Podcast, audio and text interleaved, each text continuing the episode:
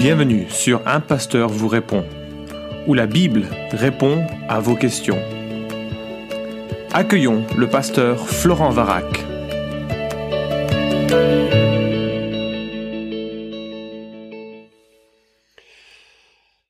La question qui nous préoccupe pour ce podcast est la suivante. Bonjour, Marie est-elle l'Immaculée Conception? Pourquoi cette doctrine?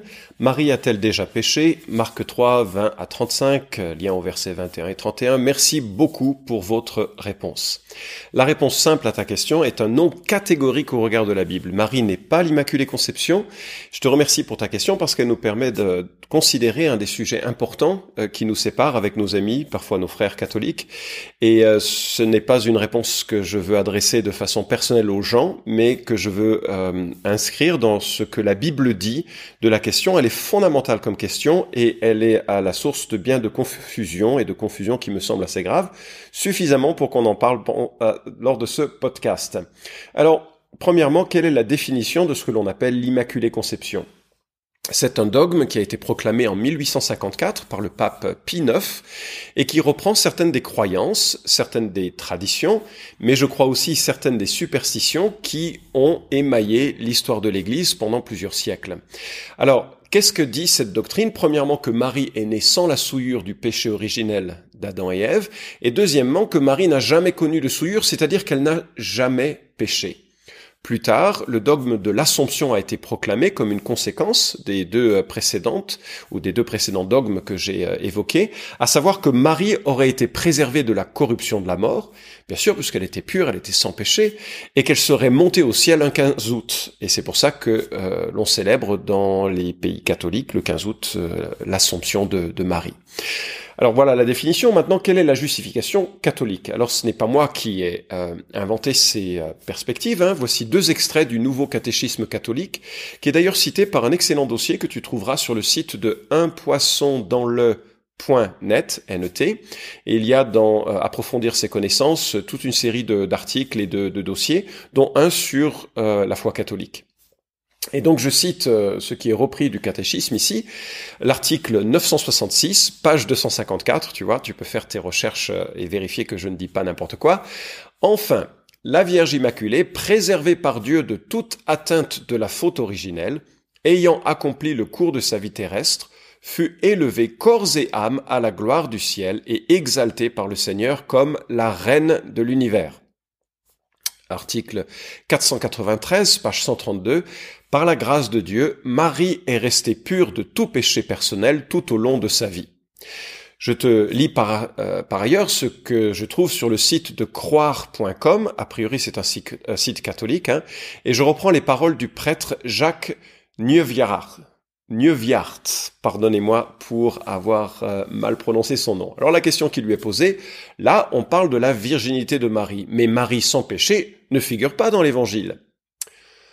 Euh, le prêtre répond Non, pas vraiment, mais il faut se souvenir que dans la foi chrétienne, tout ce que l'on dit de Marie provient de ce que l'on a découvert de Jésus. La foi des premiers siècles, en se déployant, a dû trouver ses mots et se définir en s'affrontant à une pensée souvent contraire, à des courants de division, à des hérésies. Ce sont les conciles des premiers siècles qui sont parvenus à dire avec clarté que Jésus était vrai Dieu et vrai homme.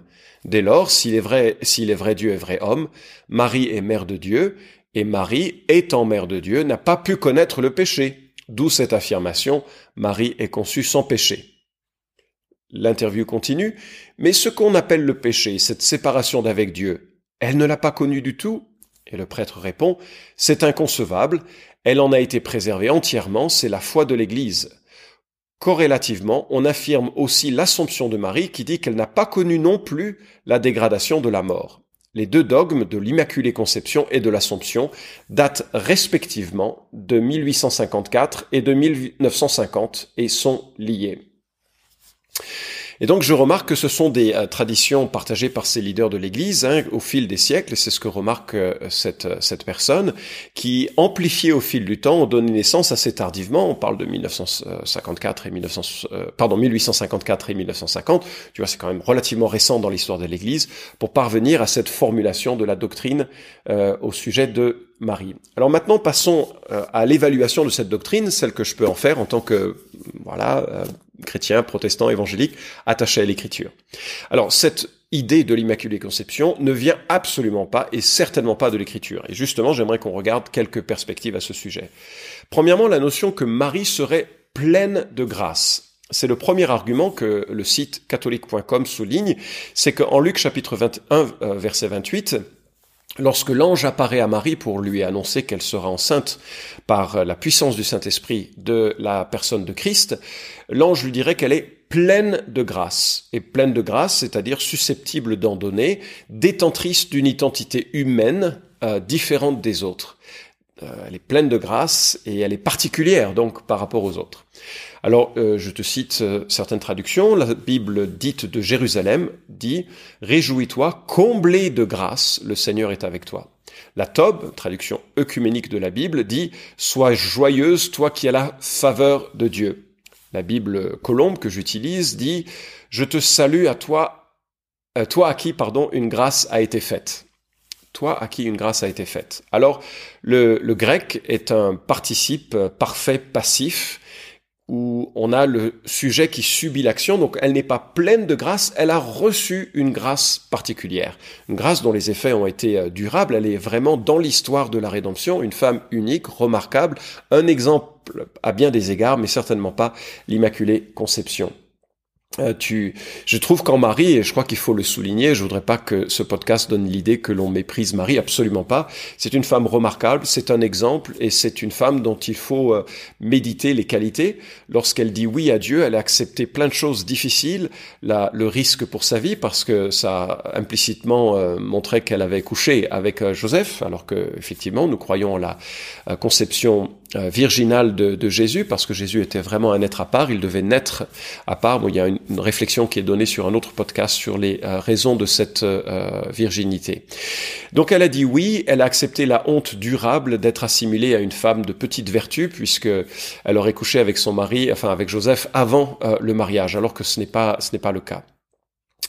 Et puis, euh, bien entendu, la manière dont elle réplique à cet ange nous montre que elle était remplie de l'Ancien Testament. C'était une femme qui méditait les Écritures, qui était portée dans son intérêt sur les choses de Dieu. Vraiment une femme remarquable, unique dans l'histoire du monde. D'ailleurs, c'est ce que reconnaît Élisabeth, hein, euh, la mère de Jean-Baptiste, qui euh, est aussi une parente de Marie. Elle, s'exclame heureuse celle qui a cru à l'accomplissement de ce qui lui a été dit de la part du Seigneur. Luc 1, 45. Et donc, elle est, elle est vraiment particulière. Elle a euh, un bonheur particulier, une grâce particulière. Il faut le remarquer. Mais en aucun cas, euh, c'est une femme pleine de grâce susceptible d'en donner. Deuxième remarque, Marie était pécheresse. Elle est un exemple de foi, mais pas une femme sans péché. Comment le sait-on? Mais justement, dans le Magnificat, c'est-à-dire euh, c'est le titre que l'on donne à cette poésie qui répond à l'annonce de l'ange, elle dit Mon âme exalte le Seigneur et mon esprit a de l'allégresse en Dieu, mon Sauveur. Mais alors si Dieu est son sauveur, c'est qu'elle est pécheresse elle-même et qu'elle a besoin d'être rachetée. Et euh, euh c'est quelque chose que l'on voit d'ailleurs euh, euh, à plusieurs reprises. Marie et Joseph ne, voient, ne comprennent pas pleinement ce qu'est la mission de leur fils. Euh, Luc chapitre 2 verset 50 nous, nous montre qu'ils essayent d'intervenir et Jésus doit les, les reprendre par leur manque de, de, compréhension. Il corrige sa mère qui tente de s'immiscer dans son ministère lorsqu'il a 12 ans et encore plus tard, lors de la noce de Canaan premier miracle de Christ en Jean chapitre 2 verset 4. Et là, on a une expression qui nous rapporte, euh, qui, nous, euh, qui est proche de Marc 5, 7 et où on voit que, que Jésus reprend sa mère pour vouloir dans, sa volonté de s'immiscer dans son ministère. Et enfin, une, une, autre fois, lorsque sa mère et ses frères tentent d'interrompre Jésus, Jésus n'accepte pas qu'il s'immisce dans son ministère et dans sa vie. Donc il rabaisse un petit peu les toutes prétentions qui pourraient venir d'un père ou d'une mère qui ne comprennent pas euh, au début ce qu'il en est du, euh, de l'identité et du ministère de Jésus. Troisièmement, et c'est important de le souligner, Jésus a systématiquement refusé l'honneur donné à Marie. Un premier texte nous vient de Marc 3. Je te cite euh, le texte à partir du verset 31. Survinrent sa mère et ses frères qui, se tenant dehors, l'envoyèrent appeler. Verset 32, la foule était assise autour de lui et on lui dit, Voici que ta mère, tes frères et tes sœurs sont dehors et te cherchent. Et il répondit, Mais qui est ma mère? Et qui sont mes frères?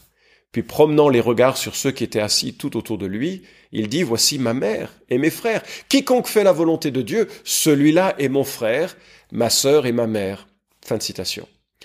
Tu vois, Jésus minimise le rôle euh, de sa famille, et en fait, tout homme qui cherche par la foi à plaire à Christ, à marcher selon sa parole, à lui obéir, prend cette place de mère, de père, de frère, de sœur. En quelque sorte, il nous montre qu'il n'y a maintenant vis-à-vis de lui qu'une, enfin euh, vis-à-vis de, Marie notamment, qu'il n'y a qu'une position. On est soit fils, fille de Dieu, membre de la famille de Christ, soit on ne l'est pas, mais il n'y a pas chez Marie de rôle prééminent. Le second texte est tellement explicite à ce sujet. Euh, Jésus vient de chasser un démon, il a manifesté de nouveau sa grandeur, il explique ce, que euh, qui s'est passé. Verset 27. Tandis que Jésus parlait ainsi, une femme éleva la voix du milieu de la foule et lui dit, Heureux le sein qui t'a porté et les mamelles qui t'ont allaité. Je fais juste une pause. Cette femme exalte la maman de euh, Jésus. On sent peut-être toute la tendresse d'une mère qui dit, Waouh, ce fils, il est quand même extraordinaire, j'aimerais bien l'avoir dans ma lignée. Et s'il y avait un moment où il était facile pour Jésus de relever l'honneur de sa mère. C'était là. Le verset 28 ne laisse aucune ambiguïté. Mais il répondit, Heureux plutôt ceux qui écoutent la parole de Dieu et qui la gardent. Et donc Jésus casse toute euh, volonté d'exalter sa mère pour reconnaître plutôt qu'il s'agit euh, du rôle de tous ceux qui comprennent qui est Dieu et qui lui font confiance et gardent sa parole. Alors, euh, tu vois, ça nous montre à quel point c'est euh, décalé cette notion d'exalter euh, Christ. quatrième remarque, je voudrais souligner, bon, c'est un peu secondaire par rapport à, notre propos, mais la Bible dit explicitement que Joseph et Marie, après la conception virginale, miraculeuse euh, de Marie, ont eu d'autres enfants. Il est question en, euh, dans les quatre, dans, dans les évangiles, euh, des frères, des sœurs de Jésus qui sont cités avec son père et sa mère dans un même contexte. Il n'y a aucune ambiguïté possible là-dessus. J'ai entendu certains de mes amis catholiques dire, mais non, mais ce sont des cousins, tu sais, c'est la famille étendue, à l'africaine ou à l'orientale. Alors, ce serait effectivement concevable, sauf que les termes cousins existe dans le Nouveau Testament, Colossiens chapitre 4 l'utilise, et donc il était tout à fait euh, possible d'utiliser pour éviter toute conception, surtout sur une doctrine aussi fondamentale, euh, d'utiliser les bons termes. Euh, Marie n'est pas restée vierge, elle a conçu, il n'y a rien de mal, il n'y a rien de péché dans l'acte sexuel au sein du mariage, dans la procréation, c'est quelque chose qui, qui honore Dieu, et donc il n'y a aucun reproche en cela, mais simplement l'idée un peu étrange qui nous vient plutôt des, philosophies grecques et d'un attachement grec, grec, à une virginité de ce, de ce genre n'est pas dans l'écriture. Euh, cinquièmement, la Bible exige d'exalter Dieu seul. Et la Bible est constante à le souligner. C'est l'un des dix commandements. Hein, tu, tu, le connais, tu n'auras pas d'autre Dieu devant ma face, tu ne te feras pas de statue et de représentation euh, quelconque de ce qui est en haut dans le ciel, de ce qui est en bas sur la terre, de ce qui est dans les eaux plus bas que la terre. Tu ne te prosterneras pas devant elles, tu ne leur rendras pas de culte. Euh, je, tu pourrais lire la, la suite. Il y a vraiment cette idée que l'on adore, que ce Dieu seul, qu'on se prosterne devant Dieu seul, que l'on exalte que Dieu seul. D'ailleurs, lorsque euh, Jésus a répondu au diable qui le tentait et lui proposait de l'adorer, il répond, euh, tu adoreras le Seigneur ton Dieu, et à lui seul tu rendras un culte. Matthieu chapitre 4, verset 10. Et donc il n'y a pas à rendre culte à Marie, il n'y a pas à la vénérer de cette manière, parce que c'est une femme remarquable, mais c'est une femme qui est décédée et euh, qui attend la résurrection future comme tous les croyants qui se sont, euh, qui ont témoigné de leur attachement à Jésus-Christ. Marie probablement meilleure d'entre euh, d'entre tous, ça c'est tout à fait envisageable et considérable en quelque sorte, mais en aucun cas une personne susceptible d'écouter nos prières, de recevoir la vénération, l'exaltation des cœurs. Et ça me conduit sur mon sixième et dernier point, et je crois que c'est vraiment euh, le plus le plus important parce que ça a des conséquences directes sur notre salut. La Bible souligne avec clarté qu'il n'y a qu'un seul médiateur, c'est-à-dire un seul intermédiaire entre Dieu et les hommes. La Bible ne saurait être plus claire, je vais juste citer deux textes, l'un qui se trouve en Jean chapitre 14, où euh, Jésus exhorte ses disciples qui ont appris qu'il allait euh, mourir et les quitter, et il dit Que votre cœur ne se trouble pas, croyez en Dieu, croyez aussi en moi. Il y a beaucoup de demeures dans la maison de mon Père. Sinon je vous l'aurais dit, car je vais vous préparer une place. Donc si je m'en vais et vous prépare une place, je reviendrai et je vous prendrai avec moi, afin que là où je suis, vous y soyez aussi. Et un petit peu juste deux versets plus loin, il dit, Jésus lui dit, Moi, je suis le chemin, la vérité et la vie. Nul ne vient au Père que par moi. Et c'est ce que tu dois souligner et retenir. Nul ne vient au Père que par moi. On ne vient pas au Père par une série d'intermédiaires. Prêtres, pasteurs, saints, Marie. On ne vient au Père que par Jésus-Christ. Et deuxième texte de Paul euh, en 1 Timothée chapitre 2 verset 5, car il y a un seul Dieu et aussi un seul médiateur entre Dieu et les hommes, le Christ Jésus, homme, qui s'est donné lui-même en rançon pour tous. C'est le témoignage rendu en temps voulu, pour lequel j'ai été moi-même établi prédicateur et apôtre, je dis la vérité, je ne mens pas. Bref. Verset 6. Il y a un seul Dieu et un seul médiateur entre Dieu et les hommes, le Christ Jésus homme. Il n'y a pas d'autre médiateur. Et si tu as confiance en un autre médiateur, alors tu minimises et tu détruis la médiation qui est en Jésus-Christ. Et en cela, c'est un témoignage de l'incompréhension de l'évangile et de l'incompréhension du seul être qui est capable de nous sauver. Nous ne pouvons pas fabriquer une religion à ancêtre ou à euh, exemple de gens décédés par lequel nous pourrions accéder grâce à leur mérite à la personne de Dieu. Nous sommes pleinement acceptés par Christ et en Christ seul. Et je termine euh, presque, j'ai encore une remarque après, mais je termine avec une remarque assez troublante en fait. Moi je suis euh, surpris de l'insistance de l'Église catholique de parler de la Reine du ciel en la personne de Marie, parce que c'est précisément ce titre et cette fonction qui insupporte le prophète Jérémie et Dieu lui-même en Jérémie chapitre 44. Et le prophète, je te laisserai lire, c'est un peu long comme, comme passage, mais euh, le, les, gens du, du, du, temps de Jérémie insistaient pour euh, permettre, euh, pour en tout cas décrier, ou non plutôt pour reconnaître les bienfaits de prier la reine du ciel, alors que c'est contraire à l'intention de Dieu. Et, euh, euh, et, voilà ce que dit Jérémie, hein, euh, ce que Dieu dit par l'intermédiaire de Jérémie. J'interviendrai Verset 13, contre ceux qui habitent au pays d'Égypte, comme je suis intervenu contre Jérusalem par l'épée, par la famine et par la peste, il n'y aura ni rescapés ni survivants parmi les restes de Juda qui seront venus pour séjourner ici au pays d'Égypte, avec l'intention de retourner dans le pays de Juda, où leur désir les porte à retourner s'établir. Ils n'y retourneront pas, sinon quelques rescapés tous les hommes qui savaient que leurs femmes offraient de l'encens à d'autres dieux, toutes les femmes qui se tenaient là en une grande assemblée et tout le peuple qui habitait le pays d'Égypte à Patros répondirent ainsi à Jérémie, Nous ne voulons pas écouter la parole que tu nous as dite au nom de l'Éternel, mais nous voulons agir selon toute parole qui est sortie de notre bouche, offrir de l'encens à la reine du ciel et lui faire des libations, comme nous l'avons fait, nous et nos pères, nos rois et nos ministres dans les villes de Juda et dans les rues de Jérusalem. Alors nous avions du pain à, satiété, nous étions heureux et nous n'éprouvions pas de malheur. Mais depuis que nous avons cessé d'offrir de l'encens à la Reine du ciel et de lui faire des libations, nous avons manqué de tout et nous avons été éliminés par l'épée et par la famine.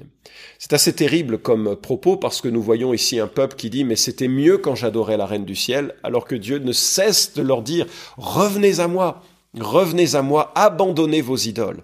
Alors je suis troublé quand il est euh, question de mettre en avant un autre médiateur, une autre médiatrice. Ça me rappelle les divinités euh, païennes de Babylone et euh, de, la, euh, de, de, de, tout le bassin méditerranéen, que ce soit véhiculé par la spiritualité grecque ou les spiritualités romaines, et qui se sont introduites graduellement dans la vie de l'Église. Tu trouveras dans les mots de Egbert Egberts un très bon dossier, toujours sur un poisson dans le net, où il retrace un peu les différentes étapes qui ont conduit à, historiquement, à adopter la doctrine de l'Immaculée Conception ainsi que de de l'Assomption, mais on est loin de l'écriture. Et donc je termine sur une remarque parce que très souvent dans ce podcast, nous avons fait référence à la Bible comme seule source d'autorité, parce que nous la croyons comme inspirée, nous la croyons comme euh, suffisante, comme inhérente, sans erreur, capable de nous dire exactement ce qu'il en est de la pensée de Dieu et de la manière de vivre la vie chrétienne. À partir du moment où dans ton autorité spirituelle, tu as la Bible plus quelque chose, que ce soit la tradition des hommes, que ce soit les propos d'un pasteur, fut-il très connu, très célèbre, très apprécié, à partir du moment où tu as l'autorité de la Bible plus quelque chose, tu as dépassé le christianisme biblique, ou en tout cas tu es dans le danger de dépasser le christianisme biblique. L'intention de Dieu, c'est que nous fondions notre foi sur ce qu'il a lui-même inspiré, l'écriture de Timothée 3, 16 et 17, afin que nous comprenions ce qu'il en est de sa pensée. Et c'est là-dessus que je te laisse. J'espère avoir été clair et répondu à ta question. Il n'y a pas d'immaculée conception dans la Bible, mais il y a un Dieu qui nous invite à lui faire confiance et à faire confiance en son Fils qui est venu pour être le médiateur parfait entre lui et nous, afin que nous soyons pleinement sauvés en ayant euh, placé notre confiance dans la mort et la résurrection de Jésus-Christ pour nos propres péchés. Tu trouveras d'autres podcasts qui parlent du salut et de cette question. Merci pour ta question de nouveau. Merci d'avoir écouté cet épisode d'un pasteur vous répond. Posez vos questions en nous envoyant un email à question@toutpoursagloire.com. Retrouvez cet épisode et tous les précédents sur notre site toutpoursagloire.com.